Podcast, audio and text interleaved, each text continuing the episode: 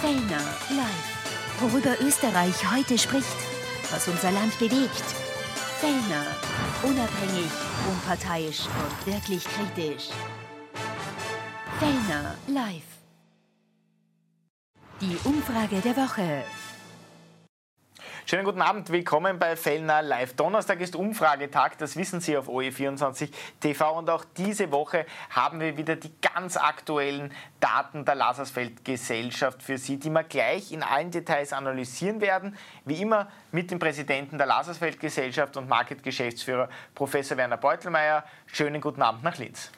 Ja, guten Abend und äh, ich kann nur sagen, für heute frostige Aussichten und äh, damit ist nicht die aktuelle Wetterlage gemeint. Frostige Aussichten ist ein gutes Stichwort und wir starten wie immer mit der Hochrechnung der Sonntagsfrage. 2000 Befragte über die letzten 14 Tage, das ist das größte regelmäßige Sample einer Umfrage, das die Lasersfeld Gesellschaft da wöchentlich auswertet und das sind die Daten dieser Woche. Die FPÖ konstant bei 30 Prozent, die haltet diesen Dreier jetzt zur zweiten Mal in Folge, ist damit klar weiterhin auf Platz 1. Die SPÖ verliert einen Prozentpunkt, kommt auf 24 Prozent, damit schon 6 Prozentpunkte hinter der FPÖ. Platz 1 zumindest momentan in weiter Ferne. Aber vielleicht ein kleiner Wermutstropfen, zumindest deutlich vor der ÖVP, denn die verliert in dieser Umfrage einen Prozentpunkt, kommt auf 19 Prozent. Wir hatten das letzte Woche schon gesehen im Tausender-Sample der letzten Woche. Diese Woche bewahrheitet sich das Ganze. Die ÖVP jetzt auch im großen Sample mit 2000 Befragten nur noch bei 19 Prozent. Die Neos können einen Prozentpunkt zulegen, kommen auf 12 Prozent. Die Grünen sind bei 9 Prozent, weiterhin nur einstellig. Die KPÖ mit 3 Prozent wäre nicht im Nationalrat vertreten, andere Parteien ebenfalls bei 3 Prozent. Herr Professor Beutelmeier, Ihre Analyse bitte. Naja, es verfestigt sich das politische Bild, äh, so viel kann man sagen, äh, nämlich insofern letzte Woche die Tausenderwelle war schon spannend, da gab es einen Erdrutsch, da gab es eine kräftige Bewegung einerseits bei der FPÖ nach oben, andererseits die magische 20-Prozent-Marke wurde von der ÖVP unterschritten. Und jetzt verfestigt sich dieses Bild. Der Dreier bei der FPÖ bleibt erhalten, äh, sie stabilisiert sich, sie nivelliert sich so auf diese, auf diese 30-Prozent-Marke und wir wissen, es ist auch ein bisschen mehr drin und äh, gleichzeitig verfestigt sich auch ein Wert äh, für die ÖVP, der unter 20 Prozent liegt. Also da tut sich was und interessant, SPÖ liegt in der Mitte, ähm, stagniert aber. Wir werden heute noch diverse Daten zur SPÖ uns näher anschauen und da sieht man ganz offenkundig ähm, äh, Mittelposition, ja, aber wenig Dynamik nach oben, eher Gefahr, dass es eine gewisse Erosion geben könnte. Also insgesamt eine spannende Ausgangssituation, eine sehr, sehr gute Situation, ein Vorsprung. Auch das werden wir noch sehen, der durchaus erheblich ist für die FPÖ und ähm, zwei Verfolger, äh, die äh, offenkundig immer mehr von der FPÖ abgehängt werden. Ja, deutlich, die, die ÖVP, sie ist Platz drei, die Kanzlerpartei und ähm, mitgefangen in dieser Negativdynamik ist auch, äh, sind auch die Grünen. Also auch da geht es nicht wirklich weiter äh, wenn man beide aufaddiert, 19 äh, und 9 sind äh, mickrige 28 Prozent Koalitionsmarktanteil in der aktuellen Wählerschaft, in der Bevölkerung. Das ist natürlich nicht atemberaubend. Neos ähm, tendenziell zwar auf niedrigem Niveau, aber ein leichtes Plus, ja, wenig Dynamik bei der KPÖ, ansonsten da tut sich nicht viel. Spannend eben eine Verfestigung des Trends, den wir jetzt seit einigen Wochen messen. Und wir dürfen nicht vergessen, wir haben jetzt in den letzten Wochen uns sehr intensiv mit diversen Skandalen beschäftigt. Und das ist so auch die Auswirkung dieser Skandale. Wobei, man muss dazu sagen, ein Skandal jagt den anderen. Ähm, da ging es noch um das Thema äh, Bildercheck. Jetzt äh, geht es um Signa und mögliche Wechselwirkungen. Das heißt, es ist ein ungeheures Tempo an Skandalen und gleichzeitig auch ein ungeheures Tempo an Vergesslichkeit festzustellen. Wir vergessen aufgrund dieser raschen Abfolge an Themen ähm, relativ rasch, was sich noch vor drei, vier Wochen zugetragen hat auf der Politbühne. Mhm. Dann schauen wir uns die Rohdaten an, die immer sehr spannend sind, weil sie natürlich ungestützt äh, sind. Und da sehen wir, die FPÖ legt in den Rohdaten zu, und zwar auf 25 Prozent plus 1. Das heißt, 25 Prozent sagen schon in den Rohdaten, dass sie FPÖ wählen würden. Das sind mehr als bei den anderen Parteien hochgerechnet. Das muss man sich mal auf der Zunge zergehen lassen. Die SPÖ stürzt in den Rohdaten auf 16 Prozent ab, minus 2 zur Vorwoche. Die ÖVP kann sich ganz leicht erholen, mit 13 Prozent aber noch immer ein miserables Ergebnis. Die Grünen liegen bei 8 Prozent in den Rohdaten, Neos bei 7, KPÖ bei 3, 28 Prozent sagen keine dieser Parteien. Ja, also hier sind die Unterschiede, die Vorsprünge, die Differenzen zwischen den Parteien so spannend, denn äh, eines zeigt sich, die FPÖ hat einen recht äh, kompakten, einen recht sicheren Vorsprung. 25 Prozent äh, im Rohmaterial, also bei den Befragten ungewichtet, äh, bedeutet, wenn man das vergleicht, hin zur ÖVP doch einen, einen, einen erheblichen Vorsprung. Ja, da ist also, man könnte fast sagen, ähm, ÖVP mal zwei, derzeit ist die FPÖ fast doppelt so groß im, im, im Rohmaterial äh, umgewichtet bei den Befragten als die ÖVP. Äh, die SPÖ, auch da ist es spannend, ähm, liegt zwar in der Mitte, doch deutlich näher bei der ÖVP als bei der FPÖ. Also es ist derzeit nicht das Match zu sehen, SPÖ äh, versus FPÖ, sondern man hat den Eindruck, ähm, da gibt es äh, auch äh, Friktionen, Reibungswiderstand. Es läuft nicht so, wie es laufen könnte. Ähm, und die Minus zwei auch hier zeigen immerhin schon wieder 9% Abstand hin zur FPÖ. Andererseits nur drei Prozentpunkte hin zur ÖVP. Also es scheint eher dann äh, das Match zu sein, wer ist die Nummer zwei. Die Nummer eins ist im Augenblick in den Daten ziemlich entschieden, wiewohl ähm, viele noch sagen, ich weiß nicht, wen ich wählen soll. Also wir haben die, der, der, größte Balken ist immer noch der mit 28 Prozent am Ende der Grafik, der sagt, ich, ich weiß nicht, andere, keine Ahnung, bin unsicher. Wir werden uns mit dem Thema wie sicher ist die eigene Stimme ja heute noch beschäftigen. Das sind gleich die nächsten Charts.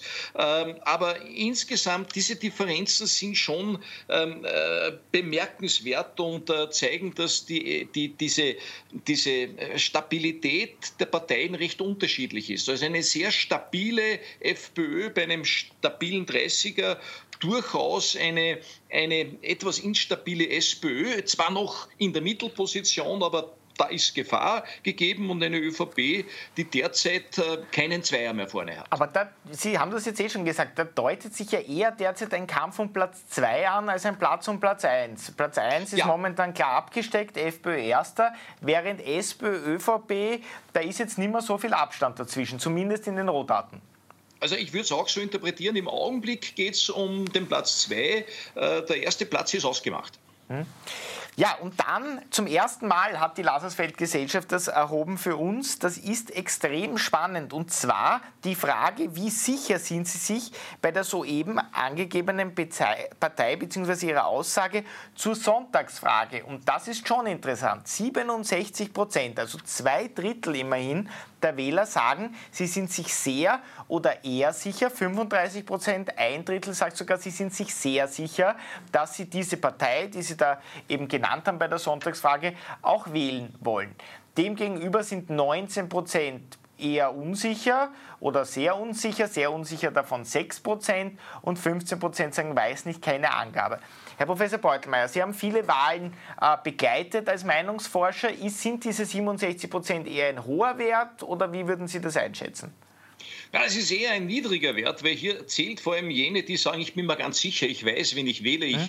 habe so etwas wie ein Stammwahlverhalten, ich bin Stammwähler einer Partei. Äh, 35 Prozent, das ist niedrig und wir haben also enorm viele vagabundierende Stimmen. Und äh, wenn man das also so betrachtet, könnte man sagen, 35, die wissen sehr wohl jetzt schon, äh, wohin ihre Stimme wandern wird, äh, wen sie wählen, aber zwei Drittel wissen es nicht okay, ein Drittel gibt es, die haben so eine Präferenz, aber die ist sehr wackelig und definitiv gibt es dann ein Drittel äh, mit keiner Präferenz. Also das zeigt schon äh, das enorme Risiko, das besteht für die Parteien, dass es äh, eine, eine wackelige Situation derzeit noch ist und wir werden das weiter verfolgen. Denn spannend ist natürlich dann die Analyse ähm, für die Nationalratswahl, beispielsweise für die Sonntagsfrage, auf Basis jener, die sagen, ich weiß genau, wen ich wähle. Also wo gehen die sicheren Kantonisten hin? Mit wem liebäugeln die unsicheren? Wer geht dann überhaupt zur Wahl? All das sind natürlich dann die Ingredienzien für die Schlussprognose. Und wir wollten uns das zwischendurch einmal anschauen. Und da zeigt sich eines, und das zeigt die nächste Grafik, dass diese Wahlsicherheit, ja, diese äh, sichere Haltung je nach Partei unterschiedlich ausgeprägt ist. Ja, und das schauen wir uns jetzt als nächstes an. Und zwar Sonntagsfrage nach Parteipräferenz. Und das ist wirklich sehr, sehr spannend. 56 Prozent der FPÖ-Wähler sagen, sie sind sich sehr sicher, dass sie die FPÖ auch wählen wollen. Demgegenüber 40 Prozent der ÖVP-Wähler, die sich sehr sicher sind. Bei der SPÖ sind 37 Prozent, bei den Grünen 32 Prozent. Bei den Neos sind es überhaupt nur 16 Prozent. Also die Neos-Wähler, die, oder jene, die derzeit mit den Neos sympathisieren, die sind extrem wankelmütig äh, noch. Und die KPÖ liegt bei 18 Prozent, Herr Professor Beutelmeier. Ja, das ist genau das Phänomen. Wer ist wie äh, fest in seiner Überzeugung und wer ist eher wankelmütig? Und äh, da sie, sehen wir, dass also die, die 30 Prozent ähm, äh, Hochrechnung, äh, die wir heute äh, diskutieren, äh, auf einem festen Fundament steht. Denn 56 Prozent, jeder zweite, gut jeder zweite FPÖ-Wähler sagt, nein, ich bin mir ganz sicher, ich gebe der FPÖ bei der nächsten Wahl oder am Sonntag, wenn Wahlen werden, meine Stimme. Also da gibt es eine hohe Entschlossenheit Geschlossenheit, eine, eine hohe Identifikation, eine hohe Sicherheit, ähm, äh, was die Stimmabgabe anbelangt. Nun, äh, dann, äh, die anderen sind schon deutlich äh, schlechter in der Bewertung. Immerhin, äh, auch die ÖVP hat Stammwähler und ein, ein, Sicherheitspotenzial. ÖVP wäre hier die Nummer zwei, doch weit hinter der FPÖ, was Wahlsicherheit anbelangt. Also da ist man schon unsicherer, ob man letztlich dann doch seine Stimme der ÖVP gibt. Und hier sehen wir ja jetzt auch ein bisschen das Dilemma der SPÖ. Hier ist die SPÖ die Nummer drei, was die Sicherheit anbelangt. Also es gibt ein gerüttelt Maß an Unsicherheit und deshalb das Match um den Platz zwei, nicht um den Platz eins im Augenblick. Ja, die Grünen liegen da nicht so schlecht, könnte man sagen. Die liegen fast auf dem Niveau jetzt von ÖVP, SPÖ. Nein, ein bisschen niedriger liegen sie, aber durchaus schwierig und jedes Mal harter Wahlkampf bedeutet dies für Neos und auch für die KPÖ. Also die müssen laufen, die müssen ordentlich Wahl kämpfen, um ihre Stimmen, um ihre Sympathisanten dann äh, letzten Endes am Wahltag zu überzeugen. So, dann schauen wir uns die Kanzlerfrage an. Ist natürlich fiktiv, Kanzler kann man nicht direkt wählen, aber sie zeigt doch, wie die Spitzenkandidaten ankommen. Und sie ist insofern sehr, sehr interessant, denn in der Hochrechnung der Kanzlerfrage legt Herbert Kickl zu. Und zwar ist er jetzt ebenfalls bei 30 Prozent, also gleich auf mit dem Parteiwert der FPÖ. Karl Nehammer liegt bei 23 Prozent, minus 1 zur Vorwoche. Dennoch besser als der ÖVP-Parteiwert. Zur Erinnerung, die ÖVP kommt ja nur auf 19 Prozent in der Hochrechnung der Sonntagsfrage. Und Andreas Babler, der hinkt deutlich hinter dem SPÖ-Wert hinterher und zwar mit 19 Prozent, die ihn direkt zum Kanzler wählen würden, noch einmal minus 2 Prozent zur Vorwoche und 5 Prozentpunkte schlechter als der SPÖ-Wert. In der Sonntagsfrage zur Erinnerung kommt die SPÖ auf 24 Prozent. Beate Meindl-Reisinger würden 10 Prozent zur Kanzlerin wählen und Werner Kogler 8 Prozent, Herr Professor Beutelmeier.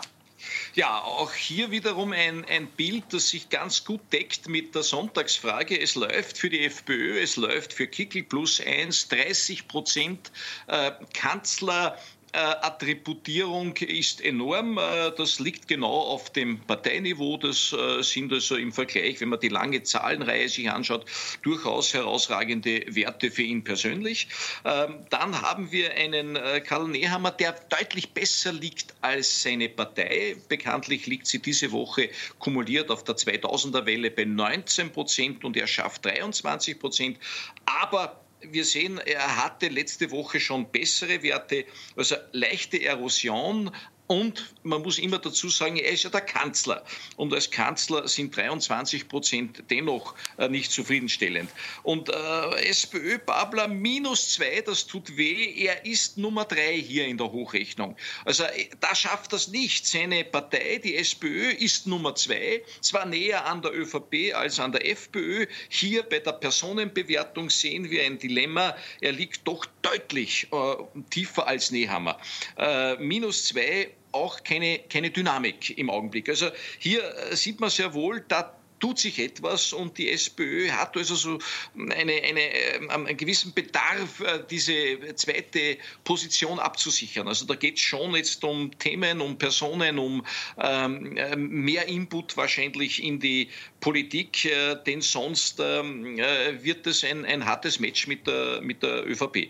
Ähm, ja, was passiert auf der anderen Seite? Neos und Grün äh, relativ unverändert. Wiederum Werner Kogler, Vizekanzler Kanzler, 8 Prozent ein matter Wert. Ähm, Beate Meindl-Reisinger äh, schafft es aus der Oppositionsrolle heraus, immerhin 10 Prozent zu fischen. Die sagen, die würde ich gerne als Kanzlerin haben. Also insgesamt, ähm, es läuft gut diese Woche für die FPÖ und für Herbert Kickl. Ja, und die Rohdaten, die verhalten sich ähnlich, denn auch in den Rohdaten kann Herbert Kickl zulegen, plus 2, 23 äh, Prozent.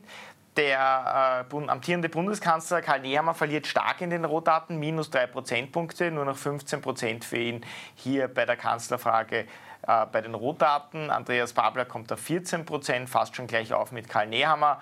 Beate Meindl-Reisinger bei 7, Werner Kogler bei 6, aber doch 35 Prozent, also mehr als jeder Dritte, der sagt, keiner dieser Kandidaten oder keinen dieser Kandidaten will er zum Kanzler wählen. Ja, ein, ein äh, nahezu identes Bild, äh, nicht ganz. Äh, wie, wie, gesagt, da ist jetzt ähm, äh, das Rohmaterial wieder, das wir betrachten. Ähm, Kickel vorne plus zwei zeigt Dynamik. Ähm, 23 äh, Prozent. Ähm, äh, wer ist ähm, Nummer drei? Das ist Andreas Babler, ganz knapp, äh, nahezu gleich mit Karl Nehammer. Aber Nehammer starkes Minus diese Woche, also er hatte letzte Woche deutlich bessere Werte. Müsste man analysieren, inwieweit aktuelle Themen hier durchschlagen.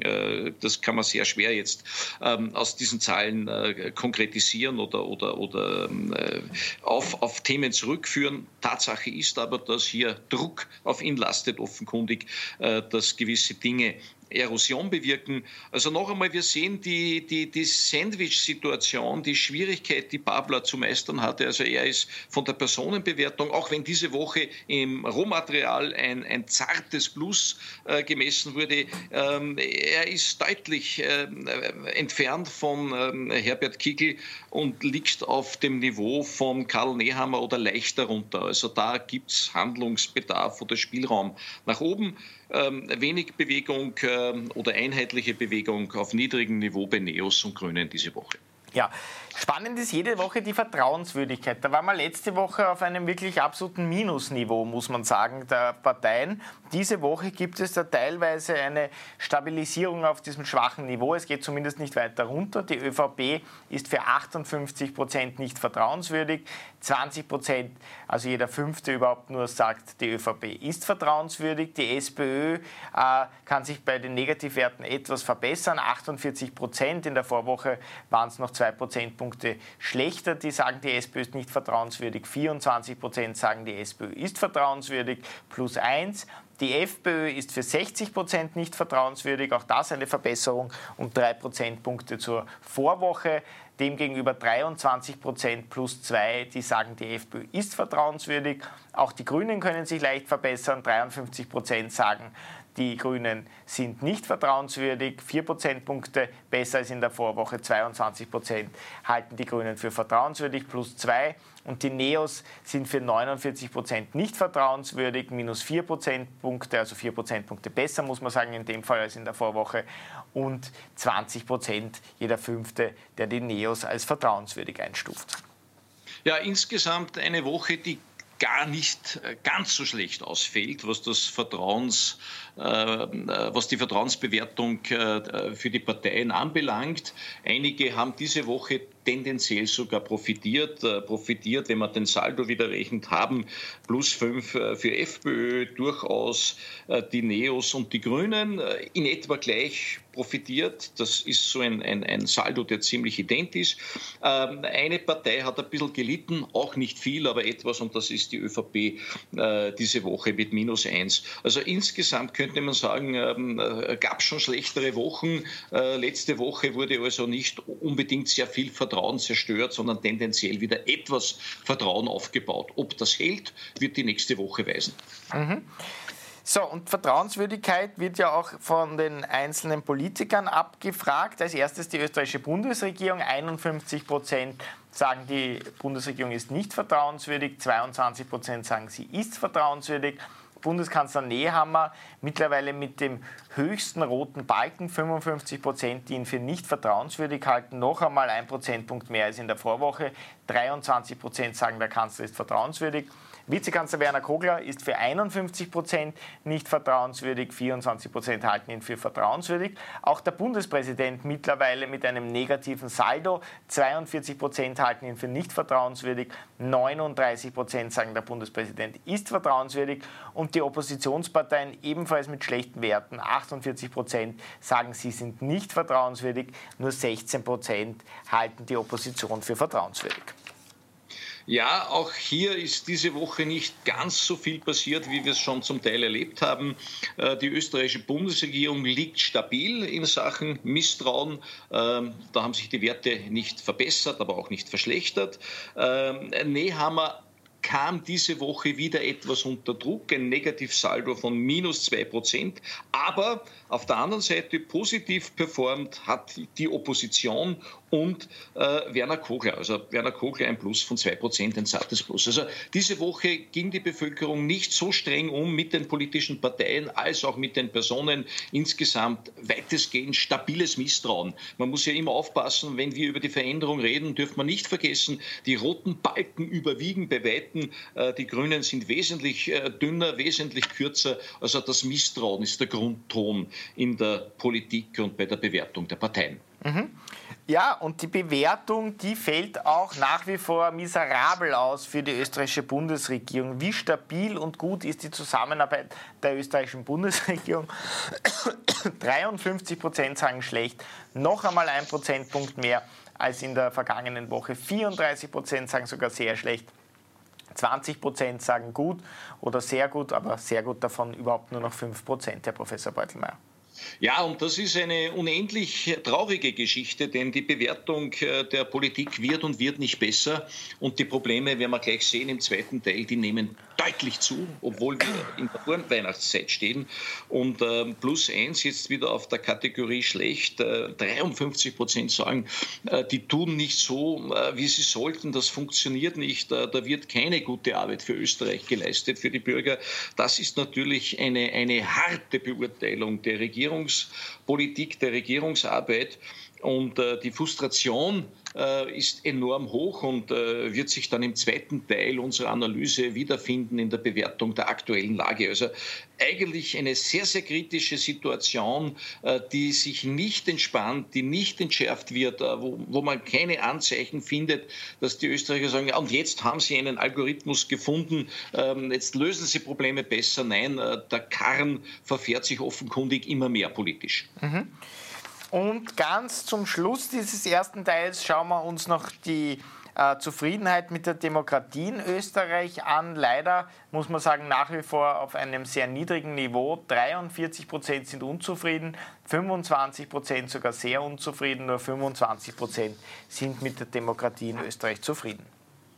Ja, das Sittenbild unserer Demokratie ist äh, schwer beschädigt äh, und auch hier ändern sich die Werte nicht. Äh, zu wenig für Bürger, zu viel für Parteien, könnte man sagen. Also die Bevölkerung selber ähm, sieht sich zum Teil ähm, auf sich gestellt, steht im Regen oder im Schneefall augenblicklich und ähm, die Systeme arbeiten sehr gut für Parteien. Das ist die Kritik und da ist man sehr kritisch und misstrauisch geworden und jede Woche gibt Stoff ähm, Material, Belege dafür, wo man dann bestätigt bekommt, dass das anders laufen könnte, dass es nicht optimal in Sachen Demokratie läuft. Also da gibt es eine, eine, eine gewaltige Aufgabe zu lösen, Regierungsarbeit und äh, die Performance der österreichischen Demokratie von der Moral und vom Sittenbild her sind in einer argen Schieflage. Dann machen wir eine ganz kurze Verschnaufpause und dann geht es gleich weiter mit den großen Themen und die Frage, wie sehen die Österreicher denn jetzt in dieser Vorweihnachtszeit die Themen Teuerung, den Krieg, aber auch ihre persönliche Einschätzung des Lebensstandards und wir haben auch eine sehr, sehr spannende Analyse der Lasersfeld-Gesellschaft zur Skepsis gegenüber der Europäischen Union. Da gibt es nächstes Jahr EU-Wahl. Insofern sehr interessant, was wir da gleich präsentieren. Kurze Werbepause, dann geht es gleich weiter. Fellner live. Worüber Österreich heute spricht, was unser Land bewegt. Fellner. Unabhängig, unparteiisch und wirklich kritisch. Fellner live. Die Umfrage der Woche. Ja, schönen guten Abend. Willkommen zurück bei Fellner Live mit der Umfrage der Woche. Sehr, sehr spannende Ergebnisse und Daten der Lasersfeld-Gesellschaft, die wir Ihnen da diese Woche wieder präsentieren können. Und es gibt natürlich niemand Besseren, um diese Daten zu interpretieren, als den Präsidenten der Lasersfeld-Gesellschaft und sicher mittlerweile auch bekanntesten Meinungsforscher des Landes, Professor Werner Beutelmeier. Schönen guten Abend nach Linz. Ja, guten Abend. Und es breitet sich starker Winterfrost derzeit aus im Lande. Und gemeint äh, ist, habe ich heute schon gesagt, nicht das Wetter, sondern die Wirtschaftsstimmung, die Gefühlswelten, ähm, äh, die augenblickliche Lage, Stimmungslage, Befindlichkeit der Österreicher ist massiv eingetrübt und äh, wird im Augenblick ähm, schlechter. Das ist die bedrückende Generalbotschaft des heutigen Abends. Ja, und dann schauen wir natürlich gleich zu dem alles überschatteten Thema. Das ist nach wie vor die Teuerung und jede Woche haben wir die Frage, wie spürbar sind die Auswirkungen der Teuerung für ihren Haushalt und es wird nicht besser. 71 Prozent sagen auch in dieser Vorweihnachtszeit, die Teuerung ist spürbar für sie. 41 Prozent sagen sogar, sie ist sehr spürbar und überhaupt nur 6 Prozent, die sagen, die Teuerung ist nicht spürbar. Also auch das doppelte Gehalt, das da jetzt Ende November geflossen ist, ändert an dieser Grundstimmung gegenüber der Teuerung derzeit nichts. Ja, und das ist ein Paradoxon, denn der Warenkorb, der die Teuerung misst, der bestätigt, dass immerhin die Inflationsrate, also die Teuerungsrate nach unten geht. Sie geht deutlich nach unten. Und äh, äh gleichzeitig sollte man meinen, müsste eine gewisse psychische Entspannung eintreten und die Wahrnehmung der Teuerung sich abschwächen. Das tut sie aber nicht. Also wir haben de facto eine sinkende Inflationsrate, aber gleichzeitig eine unverändert hohe äh, Schmerzempfindung in Sachen Teuerung. Äh, über 70 Prozent äh, sagen, das Leben ist teuer geworden, ich kann es mir nicht mehr leisten, ich habe enorme Probleme mit meinem Geld auszukommen. Also das ist eine Situation, die ist dramatisch, denn offenkundig reicht es nicht, dass die Inflationsrate nach unten geht. Ähm, die Wahrnehmung, die, die Empfindung, das, was wir täglich erleben, wenn wir einkaufen gehen, Medien äh, widerspricht offenkundig äh, der äh, veröffentlichten Inflationsrate massiv. Die Dinge klaffen weit auseinander und der Druck auf die Haushalte ist enorm. Man darf nicht vergessen, 41 Prozent sehr spürbar. Das sind jene Haushalte, zwei Fünften aller österreichischen Haushalte, die enorm zu kämpfen haben, um äh, mit ihrem Geld auszukommen, die also wirklich ähm, äh, mit, mit aller Kraft sich anstrengen müssen, äh, sehr sparsam leben müssen, die sich sehr einteilen müssen oder Hilfe benötigen, um über die Runden zu kommen.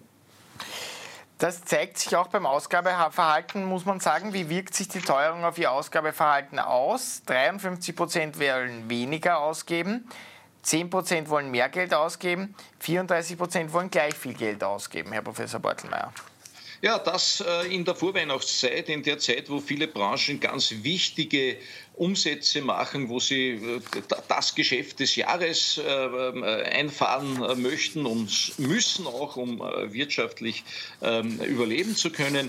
Äh, dagegen stehen 53 Prozent, die auf der Bremse stehen. Die sagen, ich gebe weniger Geld aus, ich kann mir nicht mehr leisten, ich muss bei meinen Ausgaben bremsen. Also ich fürchte um das Weihnachtsgeschäft und ich glaube, dass sich das äh, als enorm belastender Faktor für die Wirtschaft herausstellen wird. Also die ähm, Schlussrechnung wird er gemacht dann nach dem 31. Dezember, wenn die, die Zahlen am Tisch liegen, wie das Weihnachtsgeschäft gelaufen ist, wie die Konjunktur im, im, im aktuellen Quartal läuft, im vierten Quartal 2023. Ich glaube, beides wird, wird äh, nicht gut ausschauen.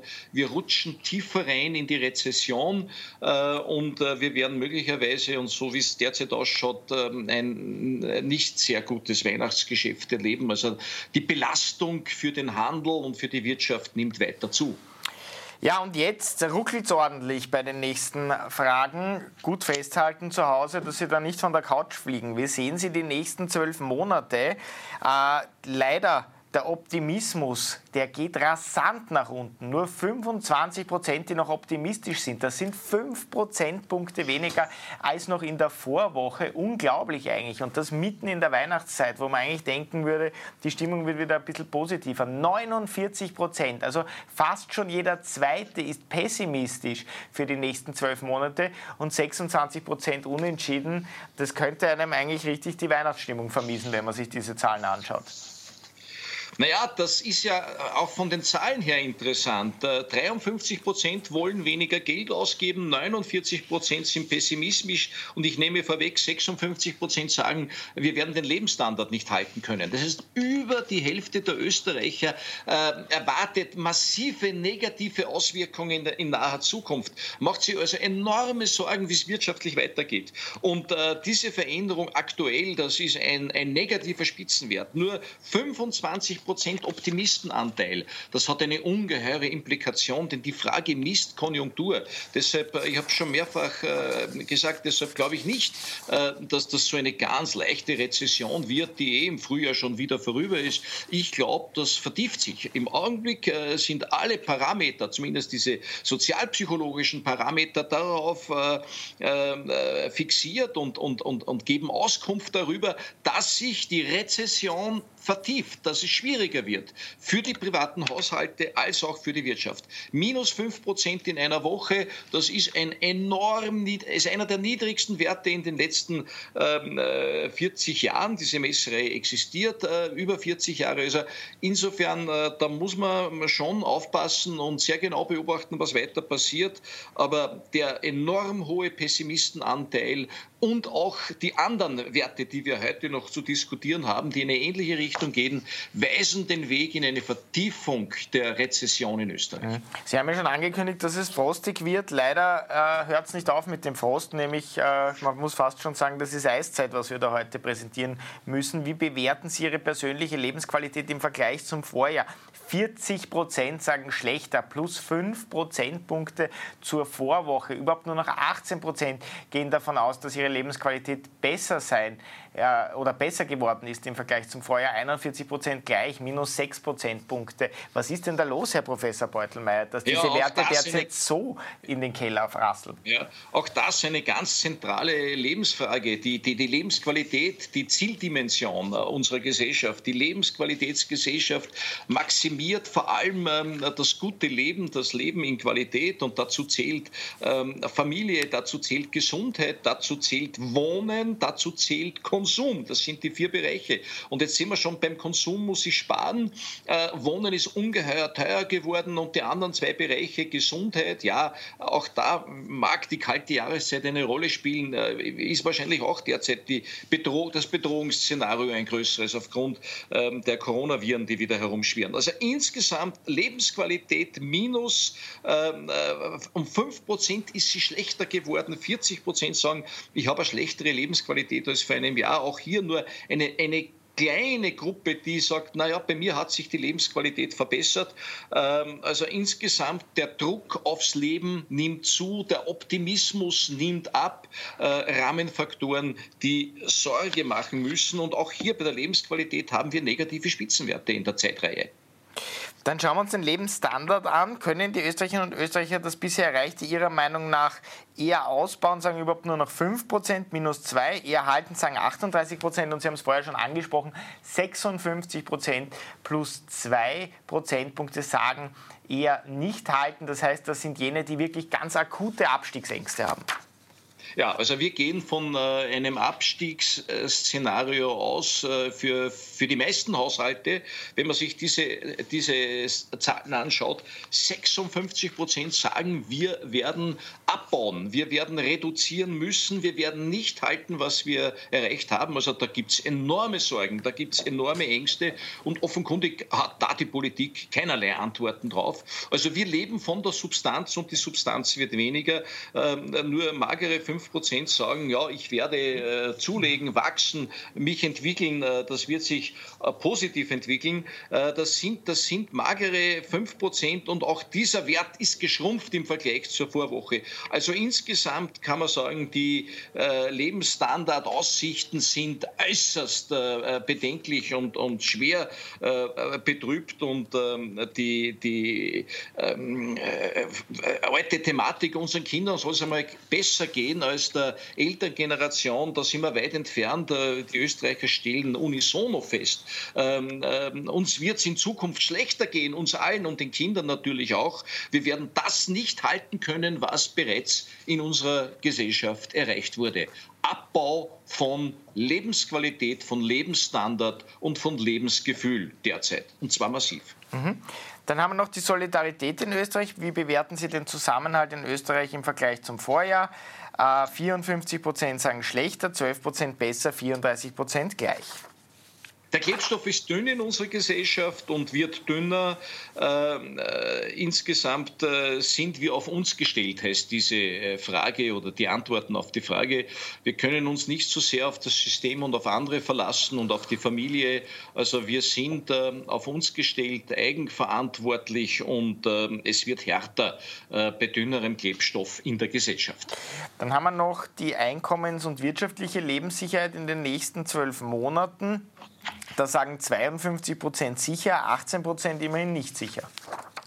Ja, und die 18 Prozent haben zugelegt. Also die Lebensunsicherheit hat zugenommen. Also auch hier wiederum ein Beleg dafür, dass es frostiger wird im Augenblick. Und bei dieser Frage, da spielt das Thema kognitive Dissonanz. Ich möchte also nicht äh, an einer inneren ähm, Unsicherheit, äh, von einer inneren Unsicherheit zerfressen werden, ähm, äh, Seelenfrieden haben. Äh, deshalb äh, tendiert man hier zu einer Ja-Antwort, zu einer positiven Antwort. Ich habe schon gesagt, wenn nur 14 Prozent ähm, äh, sagen, ich bin mir ganz sicher, dass meine äh, äh, wirtschaftliche Basis abgesichert ist, äh, dann zählt dieser Wert. Und äh, der, der Kehrwert sind aber 86 Prozent. 86 Prozent der Österreicher machen sich mehr oder weniger Sorgen ähm, um die Lebenssicherheit, um die wirtschaftliche. Und ein Fünftel äh, hat enorme Angst, äh, dass hier was passiert und dass die Lebenssicherheit in den nächsten zwölf Monaten nicht gegeben sein wird. Also ein Fünftel, das ist enorm viel. Und die Österreicher machen sich auch Sorgen um die Wirtschaft. Wie gut ist es derzeit um Österreichs Wirtschaft bestellt? 43 Prozent sagen schlecht, 19 Prozent, also jeder Fünfte, sagt sogar sehr schlecht und überhaupt nur noch 21 Prozent sagen gut. Sehr gut sind 2 Prozent, die kann man fast schon mit der Lupe suchen.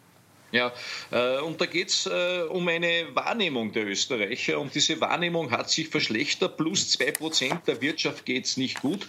Natürlich, wir erleben derzeit äh, das Thema ähm, Indizierung der, der Einkommen. Wir erleben das Thema Jobabbau in vielen Bereichen der Wirtschaft. Das alles macht die Wahrnehmung aus. Aber wir wissen natürlich auch, dass die Wettbewerbsfähigkeit der österreichischen Wirtschaft und der österreichischen Industrie immer mehr leidet, weil wir enorme Steuern zahlen, die Betriebe hohe Lohnnebenkosten zu berappen haben. Also da gibt es offenkundig auch keine entsprechenden politischen Antworten drauf und die Werte schauen schlecht aus. Also die Österreicher machen sich Sorgen um den Zustand ihrer Wirtschaft. Ja, äh, wie schaut es eigentlich bezüglich des Ukraine-Kriegs aus? Wie bedrohlich stufen Sie die eventuellen wirtschaftlichen Auswirkungen des Krieges in der Ukraine für sich bzw. für ihren Haushalt ein.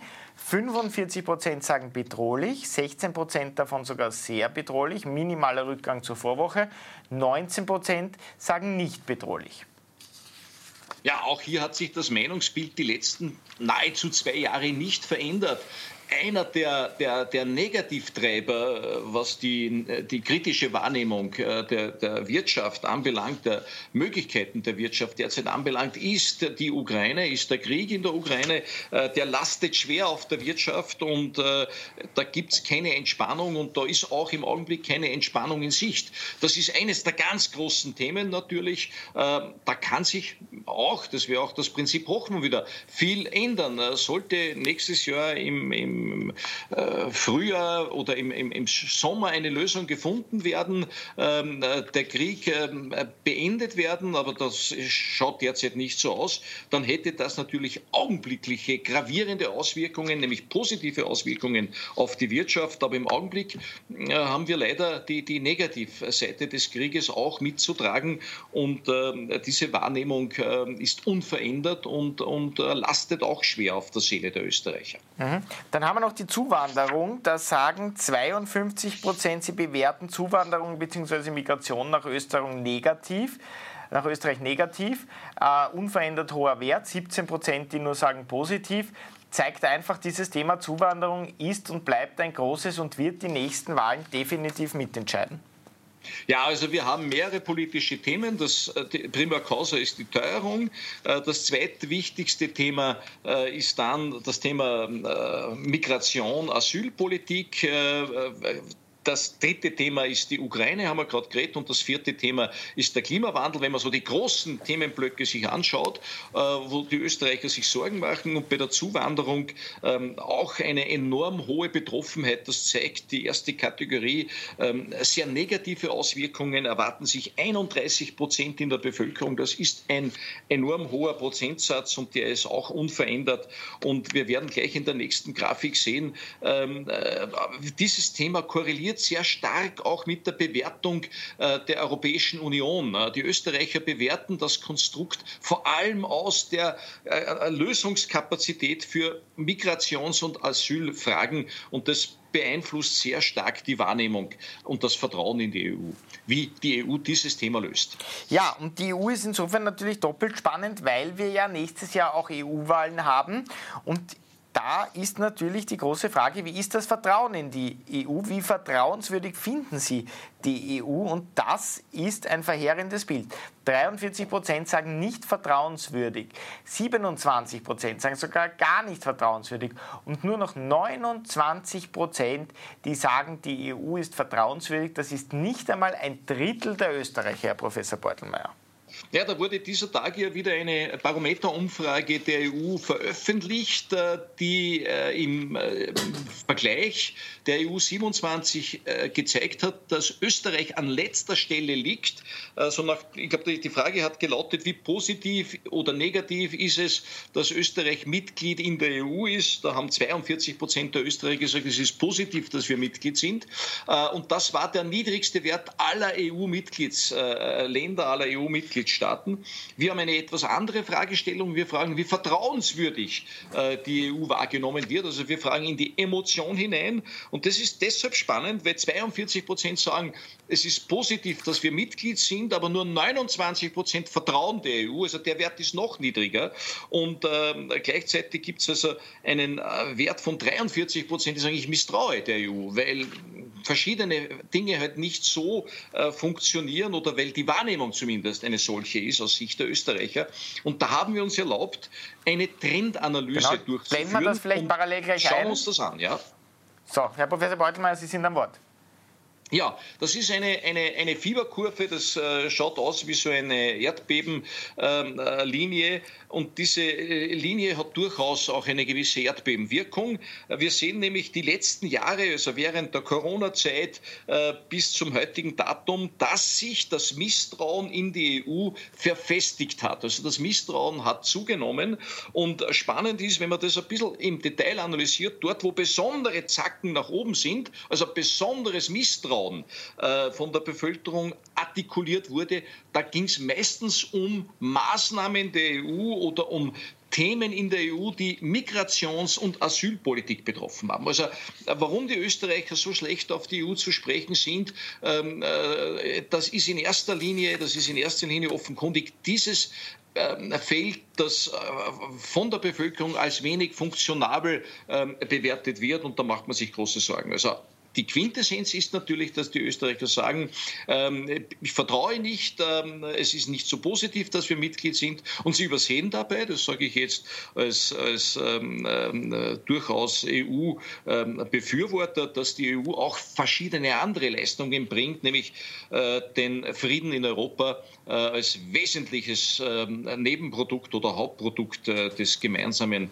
europäischen äh, Kulturraums und Wirtschaftsraums. Und natürlich auch der Wirtschaftsraum ist eine ganz wesentliche ähm, äh, Dimension äh, für äh, die Lebensqualität und die Lebensabsicherung in Europa. Aber insgesamt, die Zahlen sind ähm, äh, ernst zu nehmen und wenn wir äh, uns einer EU-Wahl stellen und uns in den nächsten Wochen auch mit der äh, Bereitschaft, äh, da wählen zu gehen, auseinandersetzen und wie die Neigungen, äh, welche Parteien da wie liegen, das werden wir uns alles anschauen, dann darf man nicht vergessen, dass im Augenblick die EU-Stimmung ordentlich angekratzt ist in Österreich, dass die Österreicher nicht so richtig happy sind mit der EU, wie sie sich derzeit präsentiert.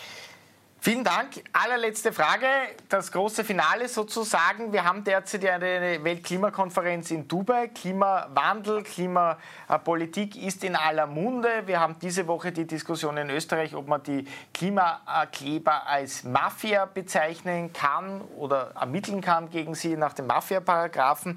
Und auch die Lassersfeld-Gesellschaft fragt jede Woche äh, ab, wie denn die Österreicher das Thema Klima bewerten. Und zwar, wie bewerten Sie die Veränderung des Klimas auf die Erde unverändert hoch? 53 Prozent sagen negativ, 12 Prozent sagen positiv, immerhin plus zwei zur Vorwoche, 36 Prozent neutral. Ja, also das Thema ist auch eines der ganz großen politischen Themen, wobei die Verortung des Themas recht unterschiedlich ist. Ich habe mir es diesmal angeschaut, wer ist denn besonders betroffen, äh, besonders äh, interessiert und, und, und, und äh, lösungssuchend.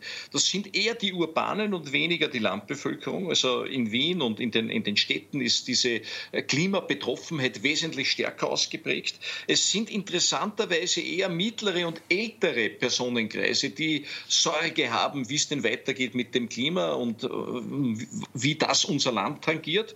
Und es sind natürlich, wenn man es nach äh, politischen Parteien analysiert, äh, ganz stark Grüne, Neos und SPÖ-Wähler, äh, die hier äh, sich enorme Sorgen machen. Äh, kaum Sorgen machen sich die FPÖ-Wähler in Sachen Klimawandel und auch deutlich weniger Sorgen machen sich die ÖVP-Wähler. Also da geht auch ein Riss durch die Parteienlandschaft durch. Ähm, der Klimawandel, da sind wir mitten mittendrin, äh, ob Schneechaos oder Dürre im Amazonasgebiet. Wir werden das Thema äh, Klimakleber und Sesselkleber weiter zu behandeln haben. Und das tun wir auch. Ja, vielen Dank, Herr Professor Beutenmeier. Das war sehr, sehr spannend diese Woche. Das war, muss man sagen, leider auch nicht nur positiv, sondern vieles dabei, was uns durchaus zu denken gibt in den nächsten Tagen. Aber weil diese Daten der Lasersfeld-Gesellschaft so spannend sind, begnügen wir uns natürlich nicht damit, dass wir die Umfrage nur mit dem Professor Beutelmeier analysieren, sondern wir haben gleich drei absolute Umfrageexperten bei uns im Studio sitzen. Josef Schapp, Peter Westenthaler und Maria Rauch-Kallert werden gleich die Sonntagsfrage, die Kanzlerin Kanzlerfrage und natürlich auch die aktuellen Ausgangslagen der Parteien für das Wahljahr analysieren in unserem großen Wahlbarometer. Ganz kurze Werbepause, dann geht es hier gleich weiter.